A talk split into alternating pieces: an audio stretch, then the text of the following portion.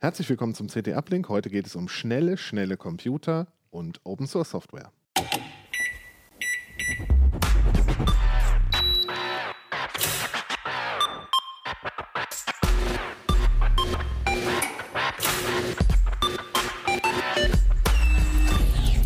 CT Uplink. Diese Folge vom CD Uplink hat einen Sponsor und zwar Blinkist. Blinkist ist ein Online-Dienst, bei dem ihr in 15 Minuten Sachbücher hören, aber auch lesen könnt. Ähm, für Blink neue Kunden gibt es einen und CT Uplink-Hörer natürlich gibt es einen äh, Rabattcode äh, über www.blinkist.de/slash uplink bekommt ihr 25% Rabatt auf das Jahresabo. Dazu später mehr. Ja, äh, wieder drei Gäste da, wieder drei spannende Themen. Schön, dass ihr da seid. Äh, ich würde sagen, wir stellen uns mal vor. Mein Name ist Merlin Schumacher. Entschuldigung. Christian Hirsch aus dem Hardware-Ressort. Ich bin äh, Thorsten Lehmes und äh, ja, aus dem Linux- und Open Source Ressort. Und ein ungewohnter Gast. Ja, mein Name ist Johannes Schuster. Ich war lange CT-Redakteur, bin jetzt aber bei Mac I, dem Apple-Magazin der CT. Genau. Ja, äh, ich würde sagen, Christian, fangen wir mit dir Ja. und dem neuen Threadripper-Prozessor an. Der äh, ist ja sehr schnell, wie ich gehört Ja. habe. Also die, Wie die, schnell ist er denn? Genau, also es geht um die äh, dritte Threadripper-Generation. Die gibt es ja schon seit Herbst, aber jetzt gibt es äh, das neue Spitzenmodell Okay. mit 64 Kernen. Okay. Vorher gab es 32, jetzt gibt es 64. Das ist verdammt viel. Das ist 64 sehr viel. Kerne mit zwei Threads Ja. jeweils. Okay, also 128 Threads. Ja. Das ist äh, eine Menge Holz. Wie lastet man sowas aus? Ja, also äh, du hast, deine erste Frage war ja, wie schnell ist er? Extrem schnell. Okay. Äh, und wie lastet man ihn aus? Ja, äh, es wird schwieriger. Ach, einfach Kernel kompilieren. Das geht immer. Dann ist er 30 Sekunden ausgelastet und fertig. Ähm, Ich weiß gar nicht, habt ihr es gemessen? Wir haben es gemessen, äh, na, er hat komplett mit allen Modulen hat er 250 Sekunden gebraucht. also noch keine sechs Minuten. Ja, fünf, ja. Wobei äh, er auch nicht komplett ausgelastet war damit. Also das äh, Kompilieren ist auch schon, geht schon in die Sättigung rein. Ah ja, okay. Wow. Das ist. Äh, für wen bietet sich so ein Prozessor an? Wenn Ja. du schon sagst, es ist schon schwierig, ihn auszulasten, dann muss es ja wahrscheinlich. Ja. Äh, Also man muss ja erstmal, vielleicht muss ich geben. noch ein bisschen ausholen. Äh, äh, bei solchen High-End-Prozessoren Prozessoren gibt es ja verschiedene Klassen. Ne? Es gibt Mhm. erstmal Serverprozessoren, da gibt es solche äh, Prozessoren mit so vielen Kernen schon länger. Da gibt es ja auch Multisocket-Systeme, ne? dass man da nicht nur einen Prozessor drin hat, sondern zwei oder vier oder manchmal auch acht. Äh, Die sind natürlich dafür da, wenn man jetzt irgendwie einen Webserver hat, dass da ganz viele Instanzen gleichzeitig laufen, dass da ganz viele Nutzer gleichzeitig drauf zugreifen können.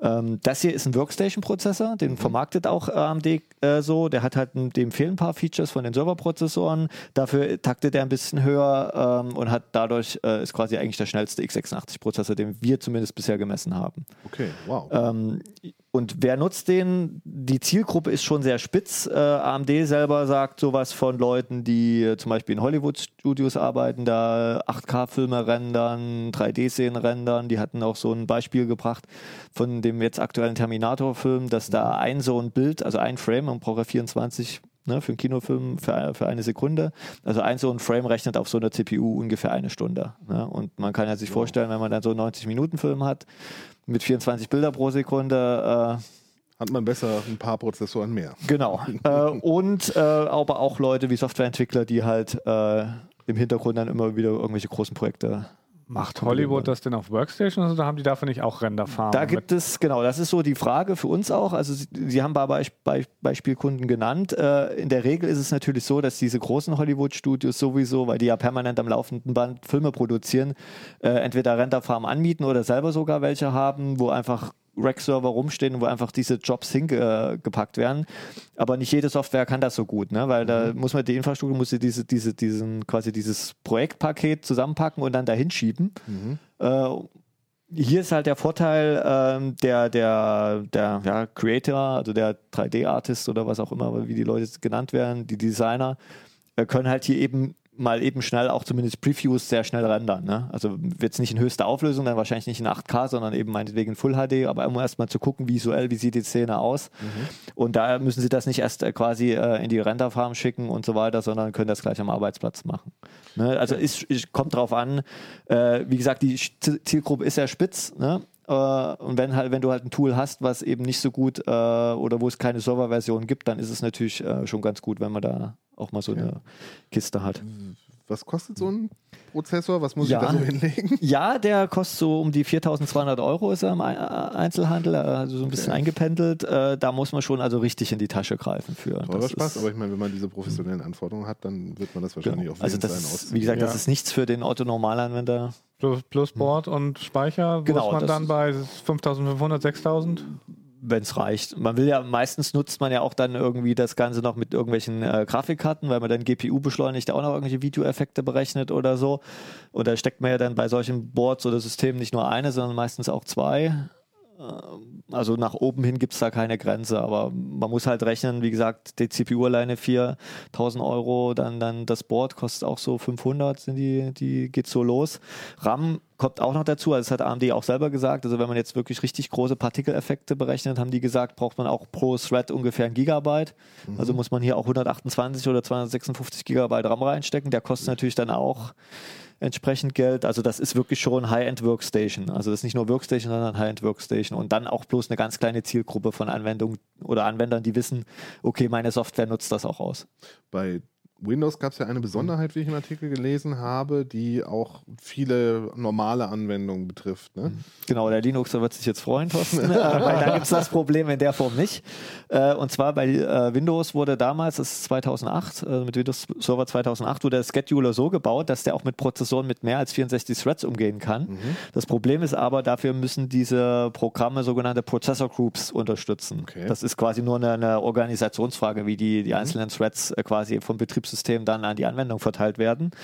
Und die allermeisten Anwendungen nutzen halt, können halt mit Prozessor Groups nicht umgehen. Das bedeutet aber nicht, dass die nicht laufen, sondern die können dann halt eben nur maximal diese 64 Threads nutzen. Okay. Und das ging Das ist auch. natürlich leider viel zu wenig. Genau, das ist halt nur die Hälfte. Ne? Das ist halt wirklich, wir haben das auch im Heft einen Screenshot drin. Das ist auch nicht so, dass dann meinetwegen nur halt äh, die, dass dann 64 Kerne genutzt werden und die SMT-Kerne dann Mhm. brach liegen. So ist es nämlich nicht, sondern es werden dann wirklich auch nur 32 Kerne genutzt. Also es ist wirklich Okay. dann, dass äh, man den Prozessor nicht richtig ausnutzen kann. Und das ist auch schon zum Beispiel bei Handbrake ist das Problem. Äh, bei Blender ist es erst in den letzten Versionen, also Blender ist eine Rendering-Software, auch in Mhm. den letzten Versionen erst ein Patch gekommen. Ähm, beim Kompilieren, äh, die haben wir dann, also, oder Flop, wir hatten auch noch Flops als, als äh, Gleitkomma-Benchmark. Das ist, der testet halt die äh, Floating-Point-Leistung. Den mussten wir quasi zum Beispiel unter Linux laufen lassen, weil Ah, ja. die Windows-Version nur damit nicht zurechtkommt. Hätte dann nur die halbe Performance ausgespuckt. Wir haben natürlich auch mit Entwicklern geredet, die meinten halt, es ist natürlich schon ein bisschen Aufwand, die Anwendung da umzuprogrammieren. Ja, Lohnt, so. lohnt es sich denn da nicht, da SMT auszuschalten vielleicht? Dann müsst ihr Das- doch alle 64 Kerne nutzen. Genau, oder? aber dann misst du ja trotzdem nicht die Performance, Ja, wie der ja, Prozessor klar, verkauft wird. Weil, also ja. für, das kann man natürlich tun, wenn man halt weiß, okay, meine Software nutzt, äh, profitiert von SMT eh nicht so gut. Äh, die läuft eh besser, wenn sie nur pro, äh, also pro Thread einen physischen Kern einzeln zur Verfügung hat. Dann kann man das machen. Aber in der Regel will man natürlich den Prozessor, will man ja diese Leistung nicht verschenken. Ne? Wenn er so viel äh, Leistung liefert, wird er ja wahrscheinlich auch ordentlich Leistung brauchen, also elektrische Leistung. Äh, was muss man da so avisieren? Da sind zu glücklicherweise diese ganzen Threadripper 3000 alle gleich. Die haben eine relativ hohe TTP von 280 Watt, aber die halten sie auch wirklich peinlich genau ein. Da muss man echt mal AMD loben im Unterschied zu Intel, die da, äh, sage ich mal, zwar Vorgaben haben für Thermal, Thermal Design Power und die Power Limits, aber viele äh, Boardhersteller, die sagen einfach, ach scheiß drauf. Das Ding kann ziehen, äh, so lange wie, wie, es geht. Ne? Und Okay. hier ist es wirklich so, äh, der hält dann konstant die 280 Watt. Genauso wie die kleineren, deshalb muss man da auch keine extra größere Kühlung haben, aber um Wasserkühlung kommt man natürlich einfach nicht rum. Und Sitz, sitzen da unter dem Deckel denn jetzt mehr Compute Cores oder wie heißen die Dinger auch noch? Äh, da sitzen insgesamt neun Chips drunter. neun Chips, also acht, Also es sind, acht es ist mal das, acht und ein genau, I.O. Genau, äh, acht, acht Octa-Core-Dies, Acht die Octa. CCDs, die auch in 7 Nanometer jetzt von TSMC gefertigt werden. Und dann noch ein I.O.-Die, das kommt noch von Global Foundries. Äh, und das, da sind dann halt PCI Express, die RAM-Controller und so weiter drin. Wahnsinn. Ne, also das, äh, das ist, hat schon Grund. Wir können ja mal die Detailkamera vielleicht mal kurz a- anfahren, dann sieht man vielleicht genau ein Stück hier hin.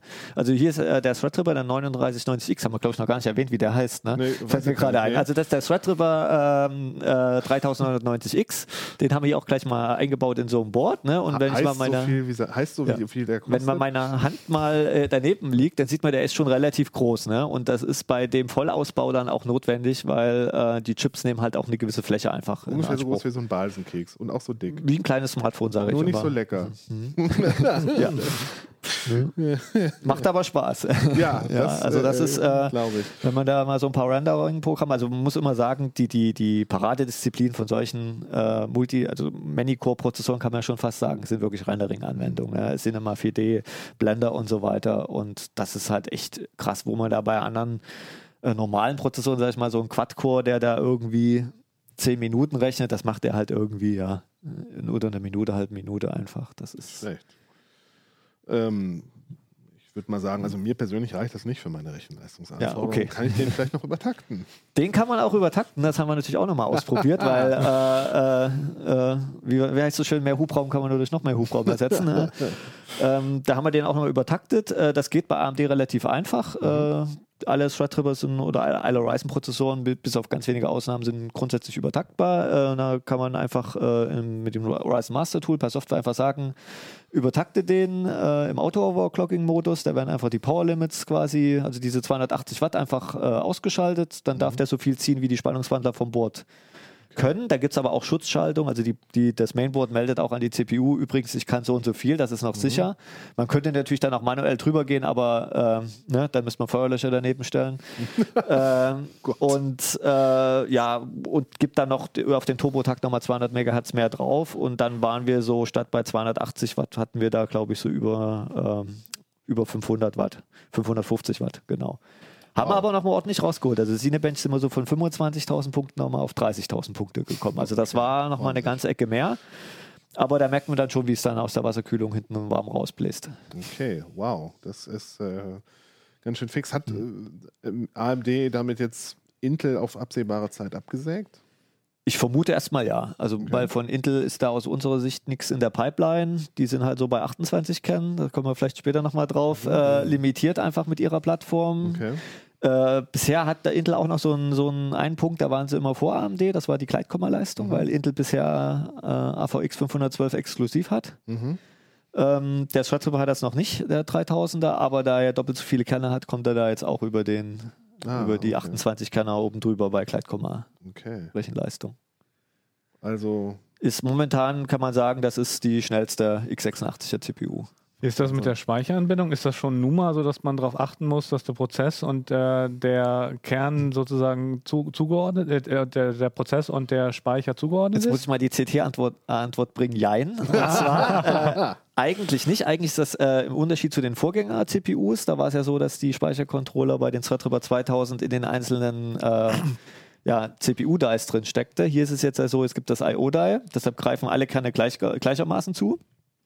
Deshalb ist die CPU eben keine NUMA, sondern UMA. Es gibt halt, also die Latenzen von jedem Kern sind gleich. Das Problem ist aber unter Windows wiederum, hat man ja das Problem mit den Prozessor Groups. Sprich, der Prozessor wird ja in zwei Prozessor Groups aufgeteilt. Und bei Windows ist es so, wenn es, jede Prozessor Group kann auch nur mit einem NUMA-Node, also einem NUMA-Knoten arbeiten. Deshalb hat, wird die CPU erscheinen unter Windows als zwei NUMA-Knoten, obwohl das eigentlich gar nicht notwendig wäre. Ne? In der Praxis hat das wenig Auswirkungen, aber nur wenn, wenn man sich halt wundert, wenn man unter Windows halt die Anzeige für NUMA-Nodes, dass da plötzlich eine 2 steht. Also unter Linux wird das Ding als mit einem NUMA-Node erkannt. Wie es auch physisch ist. Ne? Das sind so Dinge, warum, also aus meiner Sicht Microsoft da dringend dran muss und ihre Scheduler mal auf moderne Prozessoren anpassen sollte. Die haben wahrscheinlich irgendein Limit drin, was sie da mit diesen Prozessgruppen wahrscheinlich aus. Ja, ja, das ist ja, genau, konnten, diese, ne? äh, äh, die, diese Bitmaske für die äh, Thread-Zuteilung kann halt nur 64. Ah, das ja, ist das ja. Problem. Man hat damals halt die nicht größer gemacht, wahrscheinlich aus, äh, ah, das war Abwärtskompatibilität und was weiß ich. 640 ne? Kilobyte Speicher, Genau. das reicht für immer. Ja, genau, und so. Weil Intel das äh, eh nicht kann wahrscheinlich. und äh, ja, man muss ja sagen, das war 2008. Da war sowas noch nicht absehbar. Da gab es ein paar Handvoll Serverprozessoren, die da im, im, im Multisocket-System da ein bisschen an die Grenze rankamen. Ähm, aber dass das jetzt schon irgendwie Desktop-Prozessoren nutzen, ich glaube, da hat Microsoft auch nicht mitgerechnet. ja, wenn sie vielleicht äh, bei Windows nochmal nachschrauben müssen. vielleicht mit Ja. 2009 oder so, keine Ahnung. Aber ich glaube, das wird nicht so schnell passieren. Das sind größere. Änderungen. Ja, wahrscheinlich schon. Bei so Kerneländerungen sind Ja. sie, glaube ich, gefühlt immer sehr vorsichtig. Ne? Naja. Nicht so wie die Linux-Welt. Die wollen sicher gehen, dass äh, die alten Druckertreiber noch funktionieren auf Mhm. Ja. dem Ryzen. Ja. Ja, super. Also die genauen Mess Messwerte gibt es Genau. im aktuellen Heft. Das ist die 5 2020. Titel ist Riskante Online-DNA-Tests und natürlich auch Billiglizenzen für Windows und unser Threadripper und auch noch was von der FOSDEM. Thorsten, du warst auf der FOSDEM. Was ist denn die FOSDEM? Was ist denn die FOSDEM? Die FOSDEM ist eine große Chaos-Open-Source-Veranstaltung auf der, äh, an, der Un an einer Uni in Brüssel. Okay. Ähm, das ist tatsächlich ein Unigelände und da sind ja wahrscheinlich mindestens 5000 oder wahrscheinlich noch mehr Open Source Entwickler, die in, ich habe mir tatsächlich, diesmal musste ich mir Notizen machen, ähm, an zwei Tagen, an einem äh, Samstag und Sonntag sind da 800 Du Vorträge Himmel. in 71 Tracks, also an, an, über den Daumen sind das ungefähr äh, knapp 30 parallel. Und das ist tatsächlich in äh, drei oder vier wesentlichen Gebäuden. Das heißt, da muss man auch immer gute Turnschuhe mitbringen, damit man, äh, wenn man von dem einen Gebäude zum anderen muss, dann ist man auch gerne mal fünf bis zehn Minuten unterwegs. Und ähm, es ist tatsächlich auch eine äh, vollkommen durch Freiwillige organisierte äh, Veranstaltung. Und da ist aber sozusagen der Ort, wo eigentlich die, die Entwickler aus dem Linux-Umfeld und auch anderen Open-Source-Bereichen äh, wirklich in, aus Europa zusammenkommen, um Okay. sozusagen ihre neuesten Sachen vorzustellen. Aber äh, bei so einem Event ist natürlich auch ganz viel sehen, äh, sich, sich treffen und einfach mal über Dinge reden äh, äh, und zusammenkommen und auch mal bei einem Bier äh, diskutieren, wie man vielleicht irgendwelche Probleme angeht. Ja. Das war übrigens die 20. Okay. Äh, das ist die, FOSDEM, die gibt es seit der 2001. Genau. Das sind eine ganze Menge Sachen. Da verpasst man da nicht irgendwie alles gefühlt? ähm, das ist das Praktische. Die FOSDEM hat seit äh, ein paar Jahren eine, ich glaube, die nennen es FOSDEM Videobox geschaffen. Das heißt, in diese 30, knapp 30 Vortragssäle steht immer so eine Box, so eine Kamera. Und damit werden die Vorträge tatsächlich aufgezeichnet.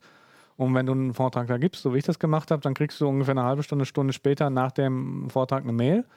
Ähm, da steht dann halt drin, du sollst das kurz äh, checken, ob irgendwie die Tonqualität stimmt, ob der Anfang stimmt, ob das Ende stimmt. Und wenn das alles stimmt, bei mir war das der Fall, dann drückst du einfach auf äh, einen Knopf und dann wird das rausgemirrort und so nach einer, je nachdem, wie, wie viel gerade in der Queue ist, dauert das dann eine Stunde oder zwei oder drei und dann ist praktisch der Vortrag auch schon online. Und äh, diese Videoboxen äh, streamt das Ganze auch gleichzeitig. Das heißt, du kannst die ganze Konferenz auch von zu Hause nachgucken.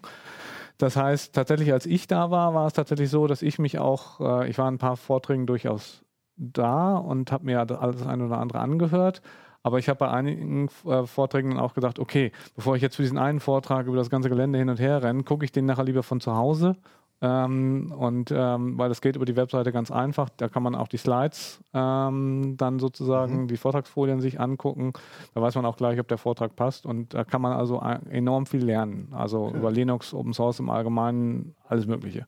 Du hast ja schon gerade schon erwähnt, dass du einen Vortrag gehalten hast. Du hast- sogar die Keynote gehalten. Eine von Eine, okay. drei. Ich glaube, das war die, ja, es war die Eröffnungskeynote. Zum Ende gab es noch zwei. Tatsächlich hatte ich seit Jahren immer mal überlegt, ob ich zur FOSDEM einen Vortrag einreiche, wie ich das in, in Deutschland teilweise mache. Eh, Wenn ich zum Beispiel auf den Chemnitzer Linux-Tagen mache ich seit zehn Jahren immer so einen Vortrag, der praktisch wie so ein Kernel-Log ist, wo ich einfach beschreibe, was ich im letzten Jahr beim Linux-Kernel getan hat und aber vor allen Dingen Dinge, die für, für jeden wichtig sind. Bei der FOSDEM ist aber gar nicht so viel Kernel-Kram, deswegen habe ich da nie einen Vortrag eingereicht. Ähm, tatsächlich ist es aber so, die sind jetzt auf mich zugekommen, weil ich solche Vorträge manchmal auch auf englischen Konferenzen mache, wie ich sie gerade beschrieben habe, und meinten, ob ich nicht irgendwas zu 20 Jahren Linux-Kernel erzählen könnte. Und ich habe da erstmal kurz geschluckt, weil ich meine, da kann man sehr viel zu erzählen. Ich äh, schreibe im Rahmen des Kernel-Logs auch seit ungefähr 15 Jahren tatsächlich über die Kernel-Entwicklung und habe sie vorher auch schon schon ziemlich beobachtet. Ähm, und ähm, dann habe ich nach kurzem Zögern gesagt, ja, so eine Gelegenheit bietet sich ja nicht immer. ähm, und ähm, habe das dann äh, angenommen, musste mir dann ein bisschen hin und her überlegen. Und es war, glaube ich, einer der ersten, oder das war der erste Vortrag, wo ich dann äh, äh, sozusagen den Vortrag tatsächlich Probe gesprochen habe. Das äh, mache ich normalerweise nicht. Ja. Und lief's gut? Es lief gut, ähm, trotz einem Saal mit 1500 Sitzplätzen, der auch ziemlich gut gefüllt ist. Wow. Da kriegt man dann äh, doch einen kurzen, wenn man dann nochmal steht, äh, kurzen Bammel. Aber es lief gut. Ich habe ein bisschen viel gesprochen. Vielleicht war es auch ein bisschen viel Content für eine Keynote, aber ich bin halt eher so ein Te Techniker. Habe einfach mal so ein bisschen beschrieben, wie eben Features beim Linux-Kernel äh, entwickelt werden, dass es eben nicht irgendwie ein großes Design ist, wo irgendwer beschließt, wir machen das jetzt so und so, sondern irgendwer macht einfach irgendwas, was er für richtig hält und idealerweise kriegt er halt andere Sachen, äh, andere Leute sozusagen äh, fangen an damit zu helfen. Äh, aber eigentlich ist das alles ganz chaotisch. Zum Beispiel eben diese, diese äh, Entwicklung, die Linux-Container, die vor ein paar Jahren aufgekommen sind. Äh, da war es zum Beispiel so, dass teilweise einige Leute konkret auf sowas hingearbeitet haben. Aber dass es am Ende dann tatsächlich so war, dass was Docker zum Durchbruch äh, verholfen hat, war eben, dass die, dass Docker ähm, praktisch noch andere Kernel-Features genommen hat und auf eine neue Art kombiniert hat. Und äh, das ist eben auch das Interessante, dass das passiert beim Kernel auch relativ häufig, dass eben irgendwas kombiniert wird auf eine neue Art und dann ähm, äh, was dabei rauskommt, was am Ende keiner äh, gedacht hat. Ich habe aber in dem Vortrag auch nicht nur über solche Sachen gesprochen, sondern auch eben über, warum gewisse Sachen eben sehr lange dauern irgendwie oder auch warum gewisse Sachen fehlen. Es gibt ja irgendwie im Linux-Bereich ähm, wünschen sich viele dieses ähm, so ein, äh, ein das äh, ZFS oder ein Äquivalent äh, als Dateisystem integriert wird. Aber da ist ja eben niemand, der sozusagen hingehen kann und das einfach mal entwickeln kann und dann auch irgendwie direkt einen Return of Investment kriegt, wenn er dann irgendwie da Entwicklerressourcen für drei oder vier Jahre reinschmeißt. Äh, weil das kann dann ja jeder nutzen. Und das ist eben so ein Grund, warum sich die Firmen da teilweise auch ein bisschen scheuen, ähm, sowas zu machen. Deswegen dauern gewisse Features einfach auch ziemlich lange. Aber es ist ja trotzdem so, dass Firmen da äh, ziemlich viel Arbeit und Ressourcen äh, Natürlich, ähm, das ne? ist tatsächlich der Threadripper ist da ein gutes Beispiel. AMD und Intel äh, steuern sehr, sehr viel Änderungen zum Kernel bei, Mhm. aber einfach schlicht und ergreifend, weil sie halt diese Prozessoren verkaufen wollen. Wenn Mhm. die halt nicht unter Linux gehen oder eben so äh, irgendwie nicht gut performen, Mhm. ähm, weil Linux die schlecht unterstützt, ähm, dann kauft die natürlich auch keiner. Deswegen AMD und Intel haben da sozusagen großes Interesse dran, eben den Kernel so fit zu machen, dass er mit den neuen Prozessoren läuft. Und das können AMD und Intel hier halt direkt und müssen nicht eben mit Microsoft reden. Bei Grafikkarten ist das auch so ein bisschen der Fall. Ne? Äh, Wird ja auch äh, viel Mühe gemacht, damit die Sachen vernünftig laufen. Also bei Grafikkarten ist es tatsächlich so, dass äh, da vor allen Dingen AMD und Intel Mhm. bei der Kernel-Entwicklung ähm, mitmachen oder auch, auch mit den normalen Grafiktreibern, die dann im Userland laufen, die auf diesem Kernel-Treiber aufsetzen. Äh, Nvidia aber nicht und die spielen, bleiben da so ein bisschen außen vor, aber das ist noch wieder ein anderes kompliziertes Thema. äh, Sparen wir aber, das vielleicht ja, erstmal ja, raus. aber das, das Coole ist tatsächlich, dass AMD und Intel durch den, de- durch den Prozess bei der Kernelentwicklung auch gezwungen sind, sozusagen zusammenarbeiten. Das heißt, für gewisse Sachen, äh, grundlegende Sachen, äh, entwickeln die nur einmal ein Feature Mhm. Und dann braucht man auch nur ein Konfigurationstool äh, und eine Konfigurationsschnittstelle, die immer gleich sich bedienen lässt, egal welchen Grafiktreiber du hast und nicht so wie bei Windows, dass du jeden Treiber, der ein bisschen anders aussieht. Aber dann kann man gar nicht so gut Werbung in den Grafiktreiber einbauen. Genau, zum Beispiel, ja.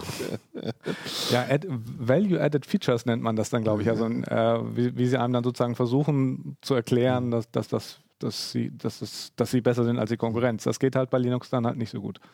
Wer Tja. entscheidet das denn eigentlich bei Linux? Da gibt es ja keine Autorität in dem Sinn, ob sowas eingebaut wird oder nicht oder welchen Weg es geht. Da- oder muss man, macht man dann einfach drei verschiedene Distributionen auf und dann macht man ähm, mal tatsächlich- mit, mal ohne. Das war jetzt, wir kommen jetzt von dem äh, Vortrag ein bisschen weg, aber tatsächlich ist es so, dass ähm, es gibt halt den Linus Torvalds, der sozusagen entscheidet, was aufgenommen wird oder nicht, ganz oben. Aber der kann das natürlich auch Doch nicht hierarchisch. Ja, ja, ja, der kann das aber natürlich auch nicht alles allein entscheiden. Der hat auch ganz viele Leute, die zuarbeiten. Aber ähm, letztendlich ist es so, ähm, alles, was keinen anderen stört und von guter Qualität ist, wird einfach aufgenommen. Der Kernel wird dazu, dadurch zwar ein bisschen größer, das ist aber auch nicht so ein Problem, weil den kann man immer konfigurieren. Ähm, und dadurch, dass das eben alles aufgenommen wird, kriegt Linux halt immer wieder neue Features und ähm, sozusagen lässt sich auch auf neue Arten kombinieren, sodass dann was dabei rauskommt, was, äh, ke was keiner gedacht hat. Und ähm, um dazu noch was zu sagen, wer, da habe ich just in CT, hatte ich eine mittlerweile fünfteilige Reihe äh, zu Fragen zum Linux-Kernel.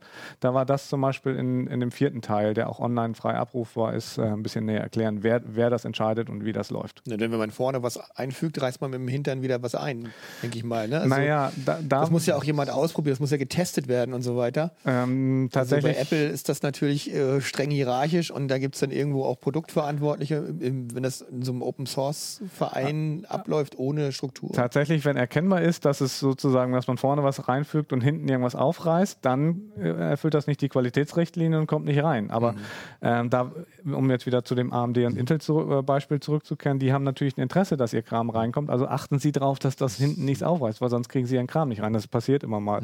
Das war zum Beispiel bei, ja, bei den Grafik Grafiktafeln von AMD war das mal ein Problem, dass die sich da nicht ganz so richtig an die Regeln halten wollten. Und ja, dann blieb halt Support für eine neue Grafikkartengeneration mal ein halbes Jahr oder ein Jahr außen vor. Und äh, dann ist das halt so. Das ist dann, die Nutzer müssen da dann teilweise drunter leiden, aber am Ende führt es eigentlich dazu, dass ein besseres Produkt entsteht. Und ein vor allen Dingen e- enorm flexibles. Das, äh, weil Linux wird praktisch schon immer so entwickelt. Es gab auch der FOSDEM ja einige Diskussionen über, vor allen Dingen über Open Source Lizenzen. Äh, was ist da Stand der Dinge? Also es gab da, wie, wie es halt, wie man es erwarten kann, bei, bei 71 Tracks ähm, eben tatsächlich was zu Open Source Lizenzrecht, mehrere Vorträge. Das war tatsächlich am zweiten Tag im, zwe- ähm, im, im wesentlichen Raum. Das waren, glaube ich, sogar insgesamt fünf Vorträge. Da gab es verschiedene Aspekte. Also es gab zum einmal eine Debatte über den Sinn und Unsinn von, von Klagen, sozusagen, wenn irgendwer gegen die Lizenz verstößt, die unter die GPL, die der Linux-Kernel nutzt. Das ist ja auch schon länger ein Thema. Ne? Es gibt ja, gab ja immer wieder Hersteller, die Genau, äh, das, ähm, den Quellcode nicht veröffentlicht haben, nachdem sie Genau, das haben. war und ist auch schon immer umstritten. Ähm, und da haben sozusagen sich ähm, vier in dem Bereich ähm, tätige, äh, äh, teilweise Anwälte hingesetzt und das dann näher beschrieben. Oder näher, näher diskutiert, wobei einige der Anwälte auch bewusst ähm, sozusagen die, die Position der Gegenseite eingenommen haben, um die, um die ähm, äh, Debatte am Laufen zu behalten. Äh, und das ist eigentlich total interessant. Ich habe den Vortrag selber leider noch nicht sehen können, äh, aber tatsächlich haben wir über diesen und äh, zwölf andere Vorträge auf Heise Online auch Meldungen, die sich da näher, näher, näher mit beschäftigen. Und ähm, so eine richtige Quintessenz kommt dabei nicht raus, aber es, äh, man versteht dann manchmal ein bisschen besser, warum bestimmte Positionen da sind oder warum sowas so ist, wie es ist oder gehandhabt wird ist halt ein komplexes Thema. Ich sage mal irgendwie, wenn, wenn, wenn, wenn gar keine Klagemöglichkeit drin ist, dann macht unter Umständen halt jeder, was er will und das hat ist auch nicht gut. Also, Mhm. ja. Und ein anderes Thema, was auch in der ähm, äh, Open Source Welt diskutiert wird, war in einem anderen Vortrag. Da ging es einfach drum, drum, ob die äh, Definition von Open Source äh, noch zeitgemäß ist. Das ist ja so, dass es da, die Open Source ist ja äh, ein feststehender Begriff. Also es gab zum Beispiel, ähm, Microsoft hat vor vielen, vielen Jahren mal irgendwas freigegeben, was was, denn auch noch den Notepad-Editor, nee, irgendwas anderes, wo sie einfach den Quellcode freigegeben haben, aber du keine Nutzungsrechte gehabt hast. Das ist dann eben nicht Open Source im Sinne der Open Source Definition und auch nicht Free Software im Sinne der Definition von Free Software.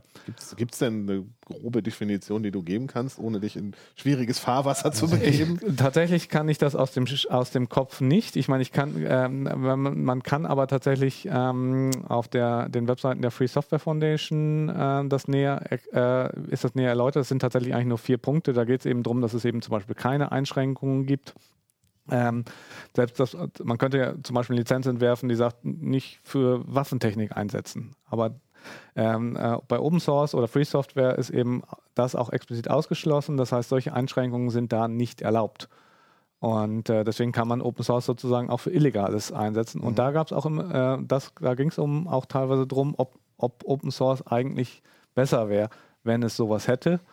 Ähm, äh, das ist tatsächlich was, was gerade jetzt scheint die jüngere Generation so ein bisschen ähm, versucht zum Thema oder was die jüngere Generation zum Thema macht. Äh, äh, und äh, die Älteren scheinen da auch so ein bisschen eher auf dem Standpunkt zu stehen, das, was wir haben, hat halt sehr gut äh, funktioniert und zu einem Erfolg geführt, den wir haben. Äh, das, da wollen wir nicht ran. Ja, Ja. okay. Also, Kann ja. man auch verstehen. Also ich finde beide Positionen jetzt recht nachvollziehbar. ja, Zumindest auf den ersten Blick. Es ist, genau, es ist sehr kompliziert. Ähm, wie gesagt, da, da gab es auch eine längere Diskussionsrunde äh, drüber, dass, äh, wenn man sich da interessiert, kann man sich das durchaus mal angucken. Oder wie gesagt, die, die Meldung auf Heise Online Okay. äh, lesen. Also da ein, ein Problemfall, der ist eben, ähm, wer bestimmt halt, was ist eben illegal oder was ist Waffentechnik? Äh, Genau. Das äh, ist halt das alte Problem. Ähm, und dann hat man wieder irgendwie was Hierarchisches, wo irgendwer was bestimmt und das führt eigentlich nur zu Problemen. Außerdem führt es dann dazu, dass gewisse Unternehmen sagen, ja, wenn ich da nicht mitmachen muss, dann muss ich ja eh was anderes entwickeln. Das heißt, Linux ist am Ende äh, ähm, steht schlechter da und die Firmen entwickeln das sowieso irgendwo anders. Es kostet eigentlich nur, nur mehr Geld. Mhm. Ja, aber das ist alles eine sehr kurze, äh, kurze Aspekte einem sehr, sehr komplexen Thema. Gab es denn noch weitere Vorträge, wo du sagen würdest, die waren unbedingt sehenswert? Jetzt, die unbedingt sehenswert waren, ja. Ähm, unbedingt sehenswert. Ich glaube, Außer von, von deiner Keynote Außer, ja. abgesehen. Also die, Keynotes und wie gesagt, die meisten Vorträge gibt es im Netz. Also es, ähm, ähm, da gab es zum Beispiel noch eine, eine Keynote zu LibreOffice. Da steht ja Version 7 ins Haus, da wurde auch nochmal so ein bisschen zurückgeguckt. Da gab es zum Beispiel dann witzige Sachen wie ähm, dass die Entwicklung, das war lange ein Problem, weil LibreOffice ist ja aus OpenOffice hervorgegangen, was aus Star Office hervorgegangen ist, was ein deutsches Produkt war und aus dem Star Writer.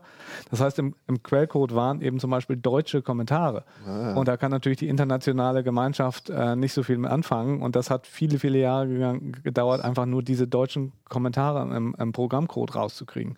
Das sind dann so Sachen, die dann rumkommen. Oder äh, Leonard Pöttering, der Systemd entwickelt hat, hat äh, vorgestellt äh, sein Systemd Home D. Das ist eine neue Möglichkeit, seine Heimatverzeichnisse unter Linux ähm, sozusagen zu strukturieren, sodass die auch, wenn man will, leichter umziehbar sind. Das ist auch was, was ähm, sicherlich nicht jedem behagen wird, aber ähm, wenn man sich das mal ein bisschen neu, näher anguckt, das hat schon, kann schon für gewisse Einsatzzwecke ganz sinnvoll sein. Und mal gucken, was daraus wird. Also die Technik dafür ist jetzt auch in Systemd eingeflossen und ähm, äh, ich glaube nicht, dass die Distributionen das so jetzt von Haus sofort unterstützen werden, aber vielleicht der eine oder andere. Aber Vorträge gibt es massig. Ich habe mir tatsächlich eine, was habe ich hier denn noch auf meiner Liste stehen? Ich habe natürlich ein bisschen mehr aus den Kernel-Sachen geguckt. Das ist, interessiert jetzt hier vielleicht nicht so sehr, aber äh, ja. Muss zu, zu, zu Open Source Firmware, ja. Genau. Also ich kann jedem im Open Source Umfeld, äh, der sich da interessiert, nur dazu raten, da einfach mal hinzugehen. Äh, man lernt viel und ähm, ich sage auch immer gerade, selbst wenn man so ein bisschen schüchtern ist oder sich nicht so richtig rantraut, kann man auch einfach mal Volunteer werden, weil wie gesagt, das ist von Freiwilligen organisiert und einfach mal ein bisschen helfen, weil da lernt man dann auch Leute, Leute kennen. Das ist eigentlich total praktisch. Und tatsächlich im Umfeld, wie gesagt, es sind nur zwei Tage, finden auch noch Dutzende andere Konferenzen statt. Also da ist eigentlich für jeden was dabei. Ist da überall Super. freier Eintritt? Bei der FOSDEM ja, bei den Konferenzen, die im Umfeld stattfinden, teilweise nicht. Freier Eintritt, nicht beim neuen Mac Pro. Sehr gute Überleitung. ja. Der ist ein bisschen teurer Ja. als freier Eintritt, Ein äh, wenig, aber ja. auch äh, Geringfügig. sehr schick und sehr schnell. Ja. Ihr habt den getestet für die Mac N1, Ganz Test ist genau. auch in der CT. Ähm, ja, äh, was kostet der Mac Pro?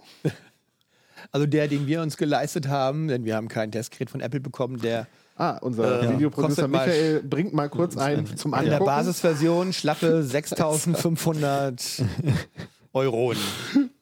Wobei man sagen muss, also da, so funktioniert der, ähm, aber wahrscheinlich wird ihn sich keiner so kaufen, Okay, weil das ist wie gesagt die Basisversion. ist Ähm, wie das man Auto. kauft sich so eine, so, eine, so eine Maschine nicht äh, in der Basisversion. Man will ja mehr Kerne als 8 haben und mehr Speicher als 32. ist wie beim Auto, da will man auch ein vernünftiges Radio haben und nicht nur das Ja, genau, Billo- zum. Beispiel. Ne? Also Okay. es ist alles drin, ist auch eine Grafikkarte drin und so, man kann damit loslegen. Ist sogar eine Tastatur dabei und eine Ui, Maus. Wow. Aber die rollen nicht. Nee, die rollen nicht. Ja. Ja, die sind ganz günstig, die kann man sich noch dazu holen. Und ist 480 Euro. Für Ich meine, wenn wir schon über solche äh, Preisdimensionen reden, ist das gerechtfertigt? also bei den Rollen bin ich stark am Zweifeln. Ja gut, bei den Rollen kommen. Die Ja. Kollege hat schon gesagt, ach komm, für 480 Euro dremel ich dir noch schnell zwei Rollen zurecht, vier Rollen zurecht. Ja, feel free. Also das kann ja jeder machen. Ne? Das ist ja dem, dem Anwender, der das Ding gekauft hat, ist es ja, äh, steht es ja frei, alles Mögliche damit zu tun. Er kann auch seine eigenen Rollen darunter schrauben. Ne? Wenn man das im 3D-Drucker so hinkriegt oder so, kann man machen. Ja, Das haben wir eben auch gemacht. Wir haben auch fast jede Komponente da drin selber aufgerüstet. Okay. Das geht auch. Also ich meine, Das geht eben ist man ja auch. bei Macs eigentlich nicht mehr so Ja, gewöhnt. und es ist äh, sogar so, dass Apple das gar nicht mutwillig verhindert. Also beim Prozessor unterstützen sie es nicht gerade, aber auch den Prozessor haben wir gewechselt. Also wir Okay. haben den 8-Kerner gekauft und haben dann einen 24-Kerner reingesetzt und äh, das habe sogar ich hingekriegt. Also ähm, der sonst nicht, so lange Jahre zwangsweise nicht schrauben konnte an Mhm. PCs. Ähm, es ist kein Hexenwerk und wir haben das ganz, ganz gut beschrieben, auch ein Video dazu gemacht. Und an wen richtet sich? Also natürlich irgendwie High-End-Anwender, würde ich mal vermuten. Ja, das ist wahrscheinlich ähnlich wie mit diesem, äh, mit dieser Höllenmaschine.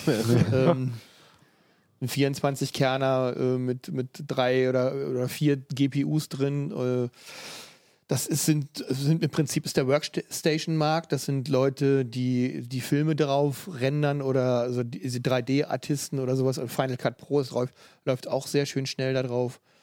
Ähm, es sind Leute, die sehr viel Geld damit verdienen. Ist denn macOS dafür auch ausgelegt für die vielen Prozessorkerne und so eine Maschine oder gibt es da auch solche Probleme, wie wir sie am Anfang mit Windows? Naja, die, diese, diese haben, die unterstützen sie auch, ja. Okay. Also ob sie da so, ob sie da nur so eine Grenze drin haben, das weiß ich nicht. Bislang äh, laufen ja AMD-Prozessoren nicht unter macOS. Ähm, es gibt ja noch dieses Display dazu, das äh, Ja. Ist ja auch nicht gerade günstig. Lohnt sich das auch? Also ist das ein Paket, das man zusammen haben will? Ja, auch das haben wir im Test gehabt. Ähm, und es, es ist wohl sein Geld wert, muss man sagen, weil es ein sehr gutes Display ist. Ähm, es ist ein bisschen albern, dass man für den, für den Fuß nochmal extra 1000 Euro bezahlen muss äh, und die, die Matte-Variante auch nochmal 1000 extra kostet. Ne, aber die habe ich gerade ähm, am Dienstag gesehen, jetzt das erste Mal. Die ist schon sehr gut entspiegelt. Und der Monitor, der ist schon, also ähm, wenn man den HDR benutzt, äh, super hell. Und man kann so in gerade in der Farbkorrektur kann man ihn einsetzen. Man kann sich eventuell einen 30.000 Euro Monitor sparen, der farbverbindlich ist. Aber so ganz echt ist es dann auch wieder nicht, weil er nicht Hardware kalibrierbar ist. Ne? Also ähm, er ist schon sehr gut. Apple kann das ja. Apple kann ja sehr gute Monitore bauen. Das machen sie ja auch im iMac. Aber ähm, er hängt so dazwischen. Also er ist jetzt nicht der Ersatz für alles, aber schon ein sehr guter Monitor. Und vor allen Dingen ist er schön groß, denn 6K ist schon äh, ganz ordentlich mit einem Kabel. Das ist äh, nicht schlecht. Ja, ich habe gelesen, äh, es gibt irgendwie einen Thunderbolt-Anschluss und äh, drei USB-Anschlüsse an dem Monitor, ne? Ausgänge gibt es auch. Ausgänge, Ja, man, kann, man kann natürlich auch mit USB-C den betreiben, aber dann nicht mit 6K-Auflösung. Ah, okay. Brauche ich, äh, äh, muss ich da unbedingt so ein Mac Pro haben oder kann ich auch ein älteres MacBook nehmen, um so einen schicken Monitor zu Es geht sogar ein? Mac Mini, Ah, haben wir ja. rausbekommen. Okay. Also ähm, es muss ein neuerer Mac sein. Mhm. Ähm, das hängt davon ab, was für ein Thunderbolt äh, Physical Layer da drei, äh, eingebaut ist. Okay. Auch das steht in unserem Heft drin. Auch das, Also, äh, MacBook Pro geht zum Beispiel auch. ah ja. Und ähm, gibt es irgendwie noch vergleichbare Konkurrenz von anderen Herstellern für den Mac Pro? Für den Mac Pro.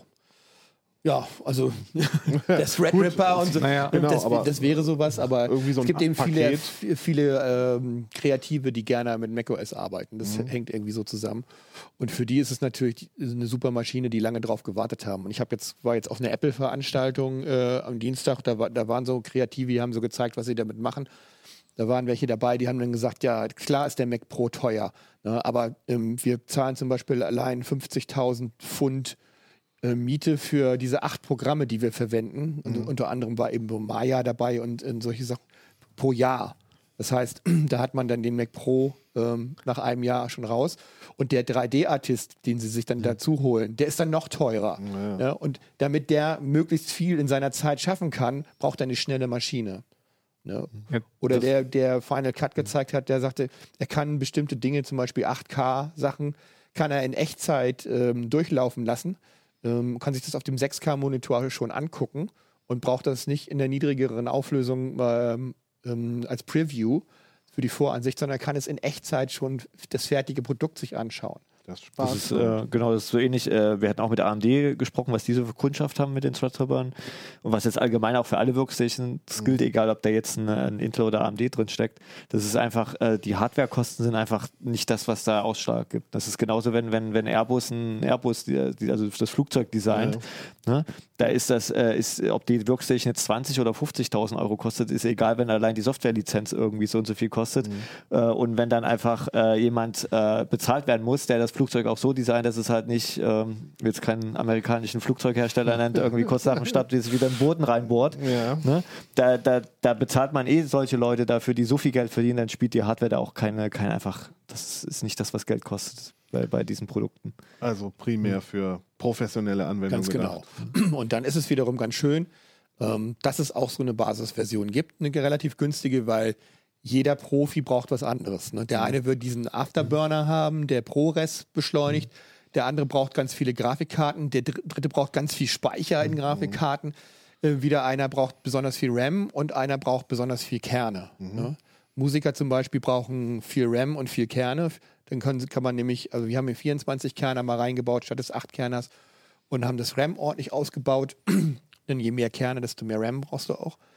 Ähm, und dann haben wir die, die Zahl der Spuren, die man gleichzeitig äh, abspielen kann, verfünffacht. Ja, und das ist natürlich so, dass das Musik will man immer in Echtzeit haben. Ne? Das will man sich anhören können. Und da braucht man einfach so eine Leistung dann. Man braucht aber keine Grafikkarten zum Beispiel, die kann man dann weglassen. Also keine besonderen Grafikkarten, sondern nur die. Naja, die die ein Bild machen. So, Ja, ne? ja. Jetzt muss ich nochmal doof fragen. Das ist das erste größere Update seit ein, zwei oder drei Jahren für den ja Pro? seit über drei Jahren, ja. Über, und das heißt, der alte konnte, wie viel Kerne konnte der maximal und wie viel Speicher konnte der maximal? Also wie groß Der ist letzte der war, Schritt? diese, war diese Mülltonne, die konnte man überhaupt nicht erweitern. Ach so. Ne? Die hat ja Ähm, auch nicht so richtig viele Fans gehabt, habe ich das Gefühl. Ja, war auch ein bisschen überteuert und Mhm. war eben überhaupt nicht selbst ausbaubar. Es gab dann irgendwann mal SSDs, die man tauschen konnte, aber das war es dann auch. Die Grafikkarten waren, da waren zwei Stück drin, aber da gab es auch nicht so richtig Softwareunterstützung, dass die überhaupt Die ausgenutzt Prozessoren werden waren auch extrem veraltet. Ja. Ja. War das, glaube ich, noch Portwell E oder sowas weiß es. Genau, und die haben dann eben auch nichts dran gemacht an dem, ne? Hm. über Jahre. Und haben dann irgendwann angekündigt, okay, wir machen, wir machen neun, dann hat es noch relativ lange gedauert. Hm. Und witzigerweise ist, die- ist die Ähnlichkeit dieses neuen Mac Pro jetzt zu seinem Großvater ziemlich hoch, weil die Kiste gab es im Prinzip schon mal, auch äh, ein Tower, den man relativ leicht äh, aufrüsten konnte und so weiter. Da hat mich schon vieles an den erinnert. Die, Jetzt haben sie so, noch die sogenannte Käsereibe. die Käsereibe. Die Käse, genau. Und die Käsereibe kam vor fünf oder sechs Jahren auf den Markt. Bis oder? 2012 wurde die Ach so, verkauft. so weit ist der Abstand da. Ja, ja. Oh, Ja. okay.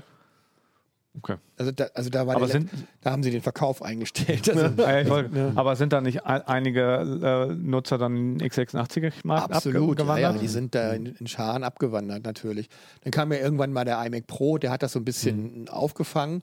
Der ist ja schon relativ leistungsstark und sogar ein Monitor dabei. Mensch. ähm, Aber immer noch keine Rollen. der hatte auch 18 Kerne. Ähm, das heißt, dann hat er halt den gekauft. Hm.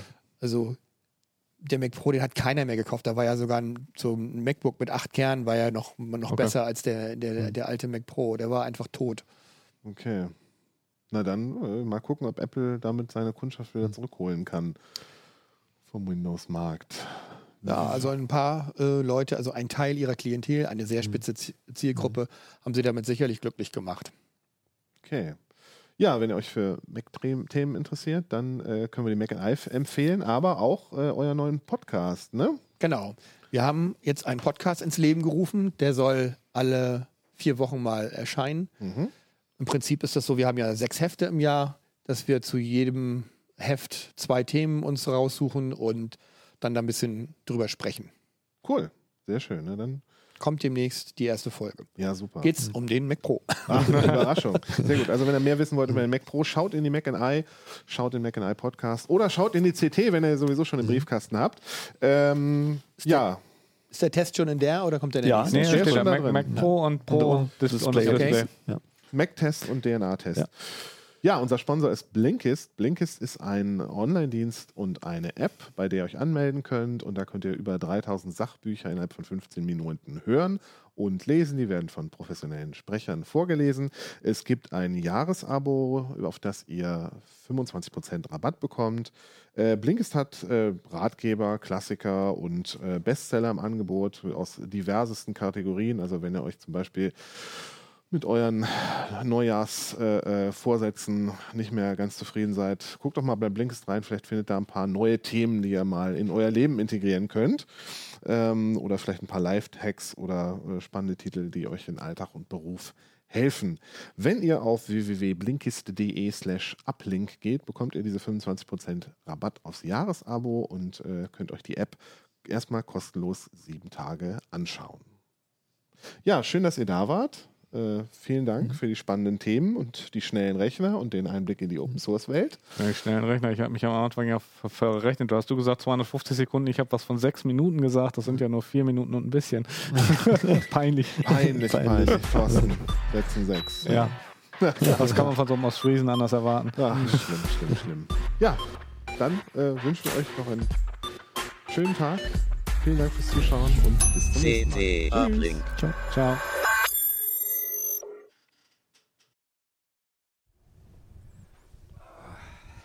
YouTube-Video